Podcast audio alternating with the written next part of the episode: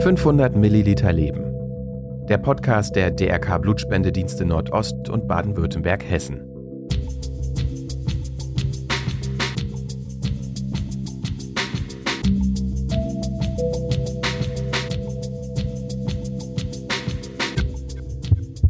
Ja, also unsere Erkenntnisse sind insofern von großer klinischer Bedeutung, da sie zum einen natürlich komplett neu sind. Also sie sind im Endeffekt innovativ. Erstmals konnten wir zeigen, dass Veränderungen sowohl im Hämoglobin als auch im Eisenstoffwechsel auftreten während einer Covid-Erkrankung. Und das wiederum kann helfen, um neue Therapien zu entwickeln, sowohl bei schwer erkrankten Patienten als auch bei Long-Covid-Patienten, da auch dort ja oft die Hauptsymptome Abgeschlagenheit und Müdigkeit sind, was letztendlich auf Sauerstoffmangel zurückzuführen sein könnte. Das war Frau Dr. Kronstein-Wiedemann vom Institut für Transfusionsmedizin Dresden des DRK Blutspendedienstes Nordost. Ganz herzlich willkommen zu einer neuen Ausgabe unseres Blutspende-Podcasts 500 Milliliter Leben. Heute mit mir Cornelia Kruse vom DRK Blutspendedienst Nordost. Ja, es bleiben weiterhin schwierige Zeiten. Einmal hat uns die Pandemie weiterhin fest im Griff. Sie bestimmt unseren Alltag, unser Leben. Und es kommt der schreckliche Krieg in der Ukraine momentan hinzu. Unsere Gedanken sind bei den Menschen, die momentan nicht nur um ihr Überleben, sondern auch um ihr Zuhause, um ihre Heimat kämpfen müssen. Und gegen den Krieg können wir selbst nicht viel ausrichten, aber im Kampf gegen die Pandemie ist ein Meilenstein gelungen. Ein Dresdner Forschungsteam sind wirklich neueste Erkenntnisse gelungen in der Pandemie, um diese hoffentlich bald in den Griff zu bekommen. Und wir wollen euch heute den weltweit bisher einzigartigen Forschungsbericht unserer Wissenschaftler vorstellen, der jüngst im Wissenschaftsportal Springer Nature veröffentlicht wurde. Dem Forschungsteam um Professor Dr. Med Thorsten Tonn und Dr. Romy Kronstein-Wiedemann vom Institut für Transfusionsmedizin Dresden des DRK Blutspendedienstes gelang nämlich erstmal der Nachweis, dass intensivmedizinisch behandelte Covid-19-Patienten Veränderungen in der Expression von Schlüsselenzymen, die letztendlich am Eisen- und Hämoglobinstoffwechsel beteiligt sind, aufweisen. Das heißt im Klartext, der Forschungsgruppe ist es gelungen, die direkte Wirkung des Coronavirus auf rote Blutkörperchen nachzuweisen. Und diese Existenz könnte letztendlich den Sauerstoffmangel beim schwer an Corona erkrankten Patienten und Patientinnen erklären und sogar neue Behandlungsansätze ermöglichen. Darin liegt eben ganz, ganz stark die große Hoffnung. Und die Untersuchung wurde neben den beiden in einer engen Zusammenarbeit mit den Wissenschaftlerinnen des Max-Planck-Instituts für molekulare Zellbiologie und Genetik, des Instituts für medizinische Mikrobiologie und Virologie des Dresdner Universitätsklinikums sowie in Kooperation mit der Helios Klinik Aue durchgeführt. Und Dr. Romy Kronstein-Wiedemann hat sich heute für uns Zeit genommen, um mit uns über das tolle Forschungsprojekt zu sprechen. Wir freuen uns wirklich von sehr. Doch vorab ein paar Facts zu ihr selbst. Frau Dr. Kronstein-Wiedemann studierte in Leipzig Biologie mit dem Schwerpunkt Immunologie. Sie promovierte am Institut für Physiologie der Medizinischen Fakultät der TU Dresden und ist seit Februar 2011 am Institut für Transfusionsmedizin beschäftigt, wo sie sich überwiegend mit der Regulation der Blutgruppenantigene, Blood Farming, das heißt der Züchtung von Blut, und seit neuestem mit dem Thema Corona beschäftigt. Sie selbst ist gebürtigte Vogtländerin, sie kommt aus Reichenbach und fühlt sich aber schon seit ihrer Kindheit mehr der Heimat ihrer Mutter, der Lausitz, verbunden. Sie kommt aus einem kleinen Dorf nahe bei Bautzen. In ihrer Kindheit hat sie dort immer die schönsten Ferien verbracht, sagt sie selbst. Und sie ist auch Mutter von zwei Söhnen. Ihr Großer studiert derzeit Chemie, weil ihm die Biologie irgendwie zu langweilig ist, sehr zum Leidwesen seiner Mutter. Sie selbst ist nämlich verrückt nach der Biologie seit ihrem zehnten Lebensjahr aufgrund eines Frühjahrsputzes mit anschließendem Grillabend. In der Freizeit sammelt sie Pandas mit dem kleinen und fachsimpelt sehr gern mit dem großen Sohn. Schön, dass sie heute für uns Zeit gefunden hat. Herzlich willkommen, Frau Dr. Kronstein-Wiedemann. Wir freuen uns wirklich sehr, Sie hier bei uns begrüßen zu dürfen. Ja, erst einmal Glückwunsch. Ich denke, das ist an dieser Stelle ganz, ganz wichtig und auch eine tolle Sache. Das waren ja wirklich, äh, denke ich mal, aufregende Tage seit der Veröffentlichung der, des Forschungsergebnisses. Auf alle genau. Fälle, ja. Und ja, würden Sie uns mal ganz kurz skizzieren, worum es denn genau geht? Aber Sie dürfen natürlich auch erstmal noch ein paar Begrüßungsworte loswerden. ja, erstmal herzlich willkommen auch von mir. Ja, ähm, wie fängt man am besten an? Also ich sage mal so, ähm, jeder weiß ja eigentlich, dass Covid-19 ähm, in erster Linie eine Lungenerkrankung ist, weil ja gerade bei schwer erkrankten Patienten im Vordergrund dieses akute Atemnotsyndrom steht. Aber inzwischen haben neuere Erkenntnisse auch gezeigt, dass es sich mehr um eine Multisystemerkrankung handelt, nämlich weil auch andere ähm, Systeme betroffen sind, wie eben das Herz-Kreislauf-System, Magen-Darm-Trakt.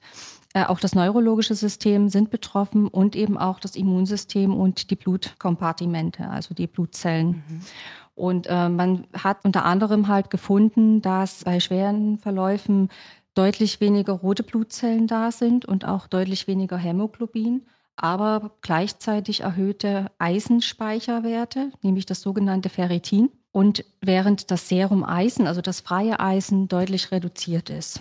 Und trotz allem, dass man ja schon ziemlich viel inzwischen weiß über Covid-19, ist es so, dass die genaue Pathogenese, also der Wirkmechanismus des Virus, noch nicht vollständig geklärt ist, weil es immer wieder auch bei, gerade bei schweren Verläufen zu einem sogenannten ähm, asymptomatischen Atemnotsyndrom kommt. Und äh, gerade dort könnten eben Veränderungen des Hämoglobins und auch der Eisenüberladung von Zellen halt eine Rolle spielen. Und das ist eigentlich das, was wir dann untersuchen wollten. Ja, das ist natürlich jetzt äh, gerade für mich sage ich ganz ehrlich, als Laie wirklich nochmal auch gutes Hintergrundwissen. Also wie jetzt auch da komplex alles zusammenhängt am Ende, dass das Virus, klar, beschäftigt uns ja nicht umsonst äh, seit mehr als zwei Jahren bald oder seit zwei Jahren. Von daher ist das nochmal ein äh, guter Wissenspunkt auch von der Seite aus. Mit all dem, was Sie jetzt schon gesagt haben, wenn, wenn Sie jetzt mal an das Projekt denken, wie sind Sie denn von Beginn an losgegangen, also mit dem Projekt? Also muss es ja immer erstmal auch die, also für mich so würde ich jetzt sagen, die zündende Idee gegeben haben, jetzt äh, gucken wir da mal genauer hin. Das ist jetzt mein ja, Nein, ne? Nein, Sie merken. ja, und ähm, auch welche Methoden Sie angewandt ja. haben. Also es war eigentlich eher so, dass äh, die Helios Klinik in Aue, nämlich der ähm, Dr. Wallenborn, der Chefarzt dort, auf den Professor Tonn zugekommen ist. Er hatte da eine, ähm, einen Patienten, schwer erkrankt, auf der Intensivstation und hat halt angefragt, äh, wahrscheinlich äh, wegen ähm, rekonvaleszenten Plasmatherapie, was ja äh, bei uns halt auch durchgeführt, beziehungsweise wir das Plasma entsprechend liefern. Und ähm, daraufhin haben wir einfach mal mit einer ganz simplen Methode, nämlich der sogenannten Raman-Spektroskopie, diese Probe die Blutzellen analysiert. Wir benutzen diese Methode eigentlich im Rahmen einer anderen Studie, wo wir quasi äh, Hämoglobinveränderungen bei roten Blutzellen über die Lagerungszeit von Erythrozytenkonzentraten gemessen haben. Und das Prinzip ist eigentlich relativ einfach. Die Zellen werden mit einem Laser beschossen bei einer bestimmten Wellenlänge, wo nämlich die Zellen nicht geschädigt werden. Und die Laserphotonen, die treten dann mit den Molekülen der Zelle in Wechselwirkung und geben einen Teil ihrer Energie auf die Moleküle ab, wodurch sie in den rotwelligen Bereich, also in den Infrarotbereich verschoben werden. Und diese Verschiebung, die kann man dann mit Hilfe von einem Raman-Spektrometer quasi messen. Und dann bekommt man solche Spektren, also Kurven, wo man halt verschiedene Peaks hat. Und der Vorteil, den die roten Blutzellen haben, ist, dass ja der überwiegende Bestandteil der roten Blutzellen das Hämoglobin ist. Und deswegen kann man eigentlich davon ausgehen, dass alle Spektren, also die man sieht, quasi die Schwingungsmodi des Hämoglobins darstellen. Und deswegen lassen sich halt Veränderungen im Hämoglobin mit dieser Methode sehr gut nachweisen. Und dann haben wir einfach mal gedacht, okay, wir haben jetzt Blut von denen bekommen. Wir messen die einfach mal. Parallel äh, dazu hat die Helios Klinik Aue bzw. Mitarbeiter der Helios Klinik in Aue haben sich bereit erklärt, ähm, als gesunde Probanden zur Kontrolle halt zur Verfügung, sich zur Verfügung zu stellen und haben dann halt festgestellt, dass diese Spektren drastisch verändert waren bei dem Patienten.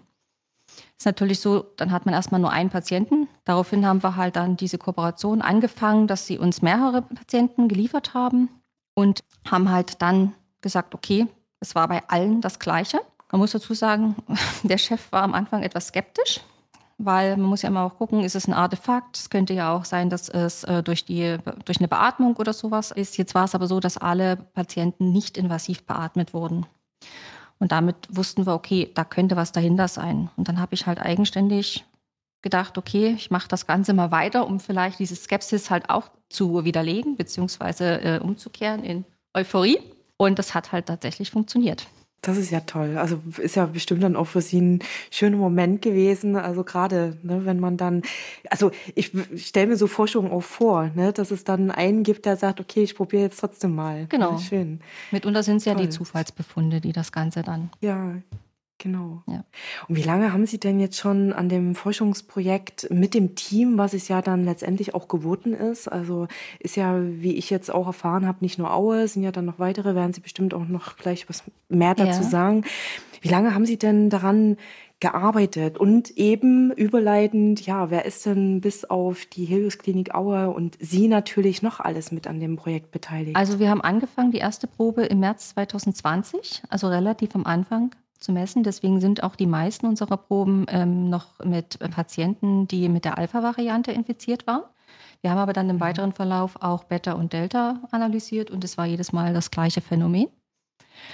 Beteiligt an der Studie sind also neben meiner Wenigkeit, also ich habe selbst auch sehr viele Experimente gemacht, vor allem, und da möchte ich auch ein ganz großes Dankeschön ähm, weiterleiten an meine technische Assistentin äh, Madeleine Teichert die sehr, sehr viele Experimente durchgeführt hat. Zusätzlich äh, ist das Max-Planck-Institut, die Dok Frau Dr. Sophia Dreikow ähm, beteiligt gewesen, die quasi von der Massenspektrometrie-Abteilung dort äh, sämtliche massenspektrometrischen Analysen für uns durchgeführt hat. Wir haben auch eine Kooperation mit dem Medizinisch-Theoretischen Zentrum in Dresden an der Uniklinik. Sind wir eingegangen mit der Frau Dr. Marlena Stadtmüller aus der medizinischen Mikrobiologie und Virologie die für uns quasi Infektionsstudien gemacht hat, weil wir neben dem Patientenmaterial halt auch gucken wollten, ob sich überhaupt ähm, die äh, roten Blutzellen infizieren lassen und dabei haben wir halt festgestellt, dass die Vorläuferzellen der roten Blutzellen sich infizieren lassen. Also ist ja so, dass rote Blutzellen nicht einfach vorhanden sind, sondern die werden halt aus dem Knochenmark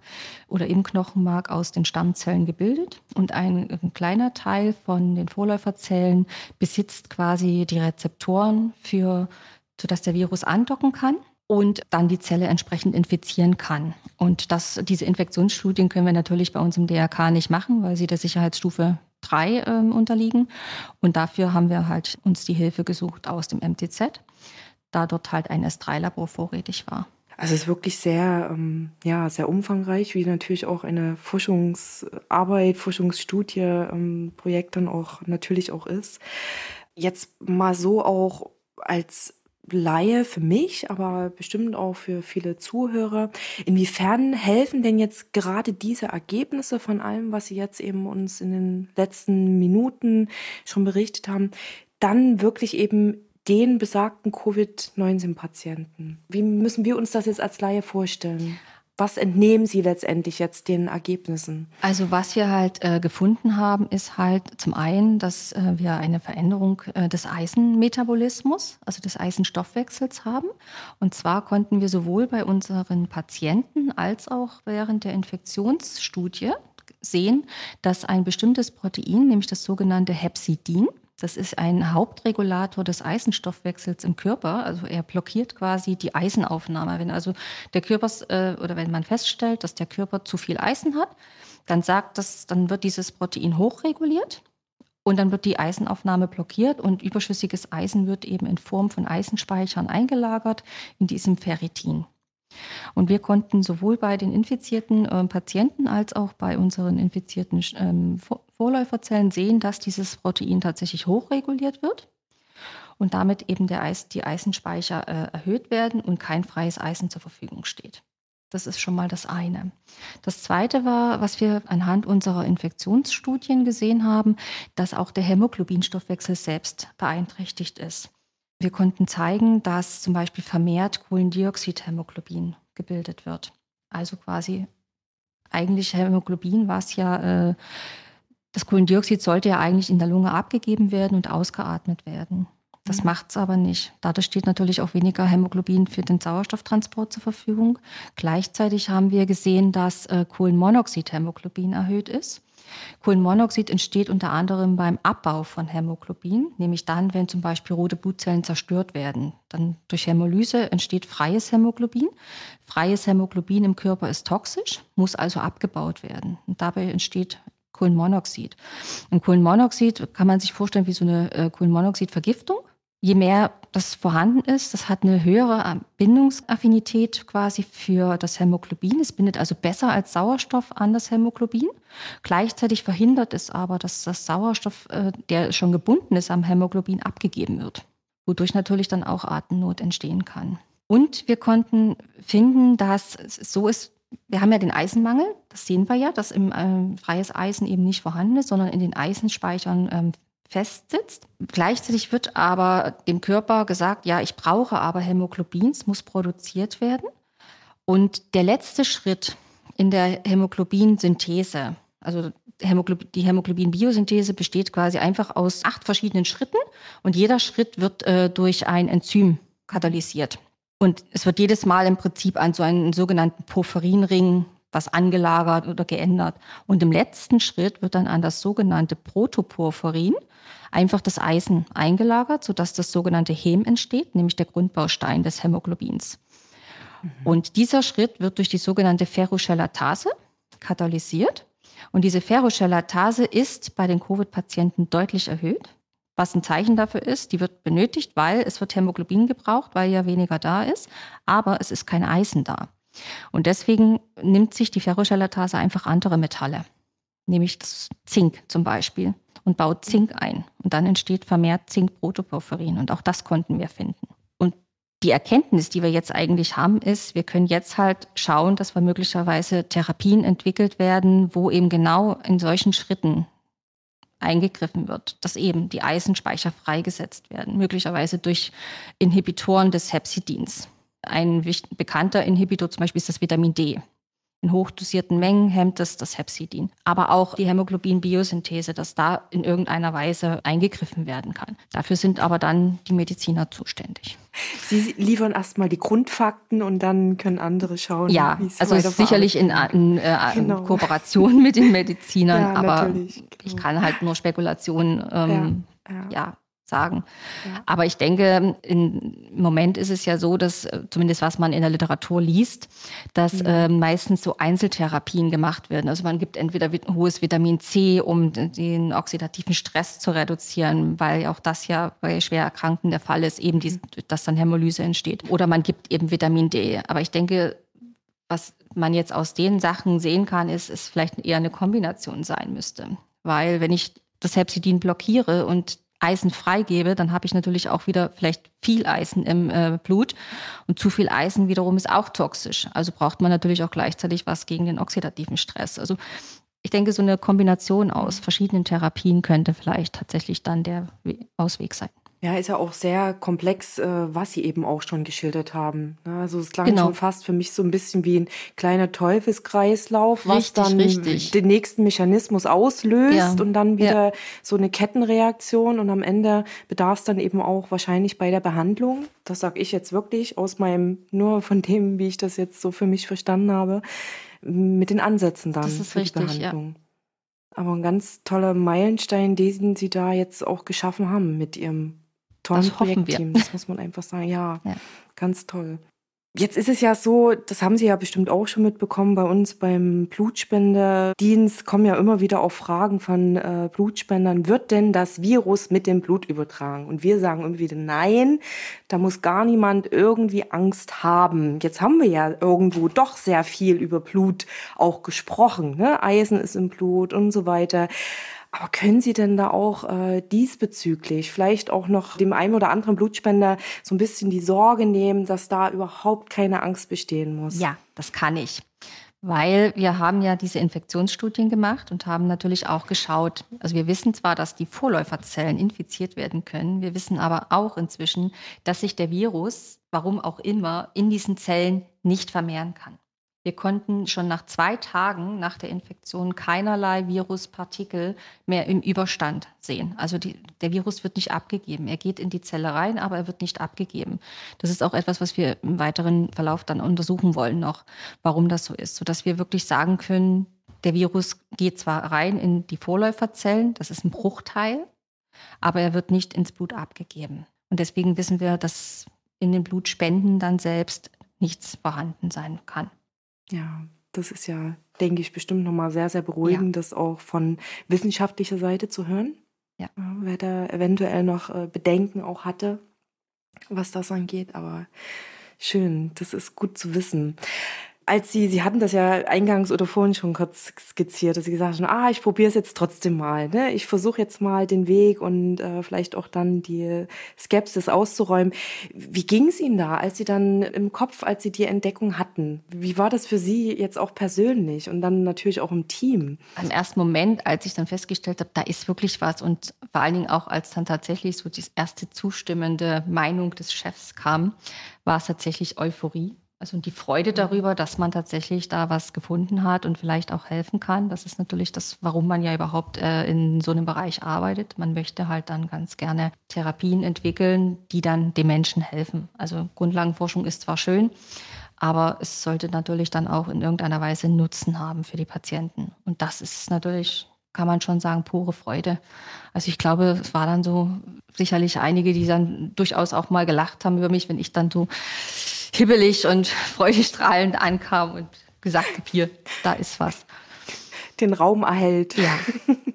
Schön. Das nächste ist natürlich dann auch immer die Frage, wie kann man weitergehen? Was kann man jetzt noch machen? Und natürlich eine, eine gewisse Sorge auch dabei, äh, wie kann man das Ganze halt finanzieren, dass man weitermachen kann. Klar, also das ist natürlich, wenn ja. wir jetzt so sprechen, hinter jedem Forschungsprojekt stehen wie überall, natürlich müssen auch Gelder frei gemacht werden, ganz genau. Da drücke ich Ihnen ganz, ganz fest die Daumen, dass das gut gelingt an der Stelle, ne, dass Sie da auch weitermachen können und ja. äh, dürfen dann am Ende auch. Ja, ähm, da haben wir jetzt auch schon so ganz klein wenig, das wäre jetzt nämlich auch meine nächste Frage, wie es jetzt weitergeht. Jetzt haben Sie ja schon was angesprochen, jetzt ne, wie mit allem, nochmal den finanziellen Rahmen auch anschauen. Aber jetzt mal weg von dem. Wie geht es jetzt mit diesen Forschungsergebnissen weiter? Also wir haben jetzt tatsächlich äh, als erstes einen, neu, einen Ethikantrag ähm, formuliert und der ist inzwischen auch zustimmend bewertet worden für eine Studie, wo wir halt äh, zusätzlich Long-Covid-Patienten einbauen wollen.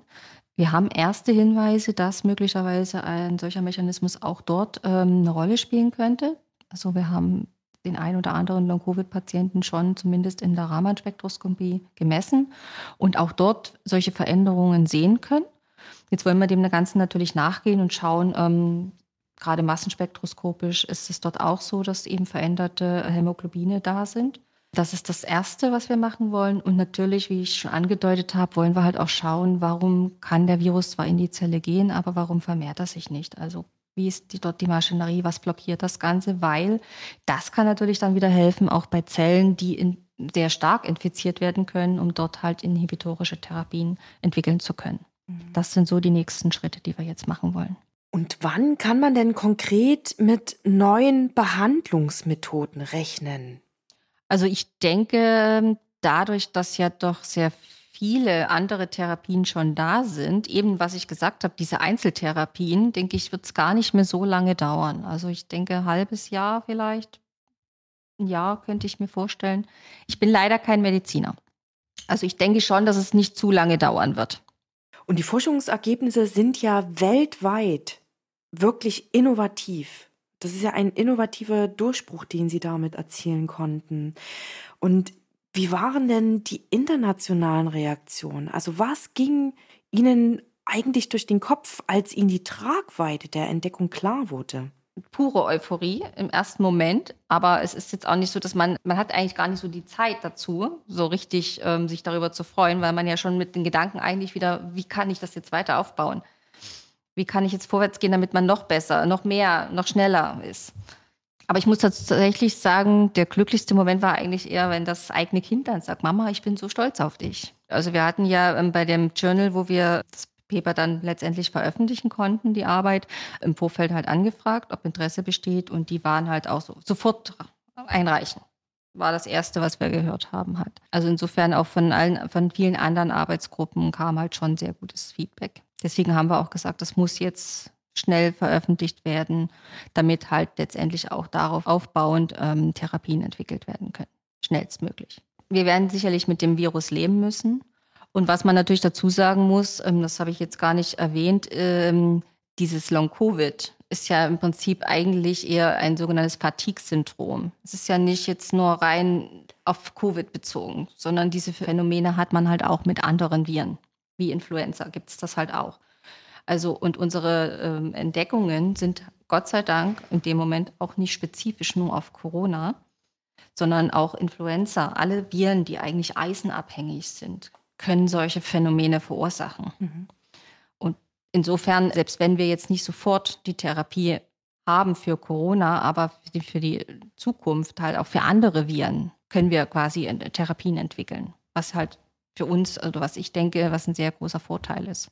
Ja, da stehen Sie ja wieder vor großen, tollen Projekten. Ja. Und ich glaube auch gerade, was Long-Covid-Patienten angeht, also die hoffen sehnlichst, dass da genau. auch für die na, was passiert. Ja, das wird auch wieder in Kooperation mit dem Max-Planck-Institut stattfinden, eben für die Massenspektrometrie und auch die Infektionsstudien werden wir weiter mit dem MTZ vorantreiben. Ja. Also da drücke ich Ihnen ganz, ganz fest die Daumen, dass das alles so klappt und wird, wie Sie sich das vorstellen Danke. und auch wünschen. Nicht nur natürlich vom Ergebnis, sondern dass es erstmal weitergeht und ähm, ja, ganz, ganz viel Erfolg natürlich am Ende auch. Ja, wir befinden uns auch schon fast am Ende, Frau Dr. Mhm. Kronstein-Wiedemann. Haben Sie noch abschließende Worte, die Sie gerne noch mit rausgeben wollen, was jetzt so das Projekt angeht oder ja, wonach Ihnen jetzt gerade so auch der Sinn steht? Ja, als abschließende Worte, also ich habe immer noch die Hoffnung, dass gerade eben auch durch die Pressemitteilung, dass vielleicht dann tatsächlich auch mal ähm, andere Arbeitsgruppen, die halt an zum Beispiel Long-Covid arbeiten, vielleicht auf einen zukommen, um Kooperationen, um sich zu vernetzen. Das wäre halt so das Tolle, weil ich meine, man muss ja das Rad nicht neu erfinden, wenn da andere schon dran arbeiten, dann, mhm. dass man sich halt auch austauscht, dass man eben nicht jeder das Gleiche forscht, sondern vielleicht halt äh, aufbauend aufeinander.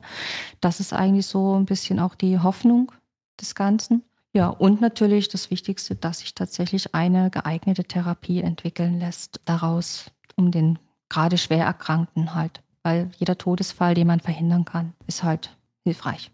Auf jeden Fall. Vielen, vielen Dank für Ihre Zeit. Schön, dass Sie bei uns gewesen sind. Also ich kann nur sagen, ich habe wieder wahnsinnig viel dazugelernt heute. Das war verständlich. wieder spannend. Ja, also klar, es sind viele so medizinische einfach. Begriffe, ja. aber nein, da, dafür ist es Forschung. Ja.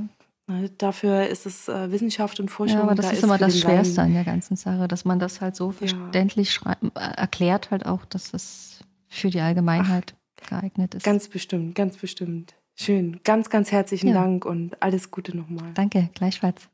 Tschüss. Ja, die letzten Minuten geben uns wirklich Hoffnung. Sie haben uns gezeigt, dass viel passiert in der Corona-Forschung, was das Virus anbelangt. Und es ist wirklich ein riesengroßer Meilenstein gelungen mit dem Forschungsteam, mit dem Forschungsprojekt um Frau Dr. Kronstein-Wiedemann und Professor Dr. Thorsten Tonn die einfach nur hoffen lassen. Vor allem für Patienten und Patientinnen, die wirklich schwer an Corona erkrankt sind und auch mit Langzeitfolgen zu leben haben. Ja, für die ist dieser Meilenstein ganz, ganz wichtig, dass hier neue Behandlungsansätze einfach möglich sind demnächst. Ansonsten, wenn ihr nochmal nachlesen wollt, ganz in Ruhe zum ganzen Forschungsstand und so weiter dieser Projektgruppe, dann könnt ihr das gerne auf unserem Blutspendemagazin tun. Schaut einfach vorbei. Ihr gelangt zu unserem Blutspendemagazin über unsere Homepage www.blutspende.de. Die kennt ihr ja jetzt schon. Ansonsten, wenn ihr kritiklos werden wollt, Anmerkungen, auch gerne Lob, das lesen wir und hören wir natürlich immer wieder gern, dann schreibt uns an podcast.blutspende.de. Und mir bleibt nichts anderes zu sagen. Schön, dass ihr wieder eingeschaltet habt. Schön, dass ihr zugehört habt. Auch für mich war es wieder sehr, sehr interessant, als Laie zu hören, wo die Reise hingeht. Hoffentlich in den nächsten Wochen bei diesem Thema. Bis zum nächsten Mal und denkt immer daran, schenke Leben, spende Blut. 500 Milliliter Leben. Der Podcast der DRK Blutspendedienste Nordost und Baden-Württemberg-Hessen.